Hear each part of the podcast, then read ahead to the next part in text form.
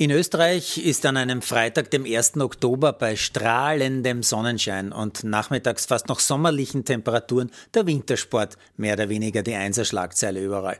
Das gibt's wirklich nur bei uns. Und deshalb liest, sieht und hört man überall, Roswitha Stadlober wird neue Skiverbandspräsidentin, wenn auch vorerst nur interimistisch.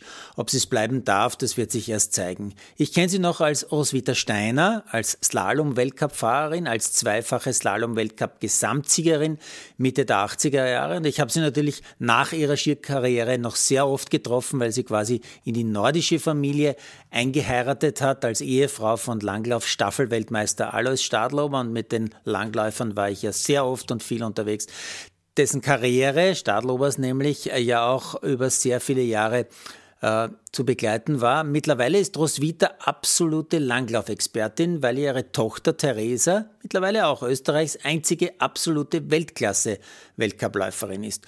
Und Stadlober ist als Gründungsmitglied und Geschäftsführerin von CADA auch beruflich sehr erfolgreich. CADA, das heißt so viel wie Karriere danach und sorgt für Berufslaufbahnberatung und Arbeitsintegration für Spitzensportler.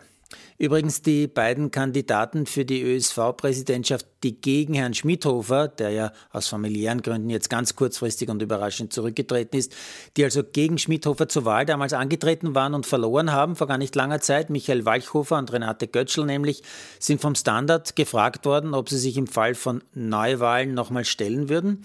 Ex-Abfahrer Walchhofer hat Ja gesagt, Ex-Abfahrerin Götzschel hat Nein gesagt.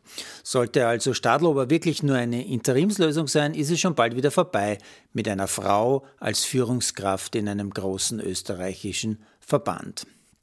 Eine Frau als Skipräsidentin gibt es in Kürze im größten Sportland der Welt, in den USA. Dort wird die in den USA lebende Britin Sophie Goldschmidt US-Skipräsidentin. Sie war schon als Managerin bei Adidas, bei der Golf PGA Tour, bei der Women's Tennis Association, also WTA, bei der NBA, bei der World Surf League, überall in Führungspositionen tätig. Klingt nach ziemlich viel Erfahrung und Know-how und fast ein bisschen überqualifiziert für die Chefin in einer amerikanischen Rand, absoluten Randsportart namens Skifahren.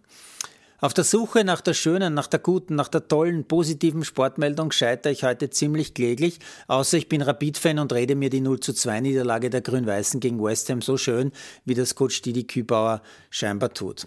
Sonst gibt's heute echt eher so die Horror, unter Anführungszeichen, Horrormeldungen. Zum Beispiel der Fußballspielerberater, unter anderem auch von Alaba, wird wegen Betrugs und Geldwäsche in Belgien angeklagt. Ein US-Damenfußballcoach der Profiliga wegen sexueller Nötigung ist in North Carolina entlassen worden. In Barcelona schreiben Zeitungen von unerträglichem Albtraum des FC Barcelona, weil er dauernd verliert. Sturm Graz-Spieler Kitaishvili fällt mit einer schweren Sprunggelenksverletzung aus. In Marseille hat es wieder einmal schwere Ausschreitungen von Fußballfans gegeben. Das Euroleague-Match gegen Galatasaray ist sogar unterbrochen worden für mehrere Minuten. Und dass schon am Mittwoch Sturmultras eine Gruppe von Enthofen-Fans, die angeblich friedlich in einem Lokal in Graz gesessen sind, angegriffen haben und eine Mordschlägerei Schlägerei angezettelt haben, ist übrigens nur als Randnotiz zu lesen gewesen in Österreich und keinesfalls in allen wichtigen Medien zu sehen. Aber ich weiß, es gibt ja diese Theorie, dass man diese Ausschreitungen möglichst gar nicht medial aufbereitet, weil man den Randalierern damit eine Plattform bietet.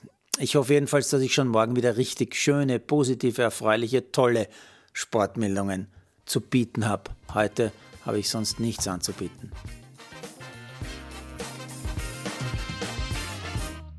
Produziert von Malderino Kiesens.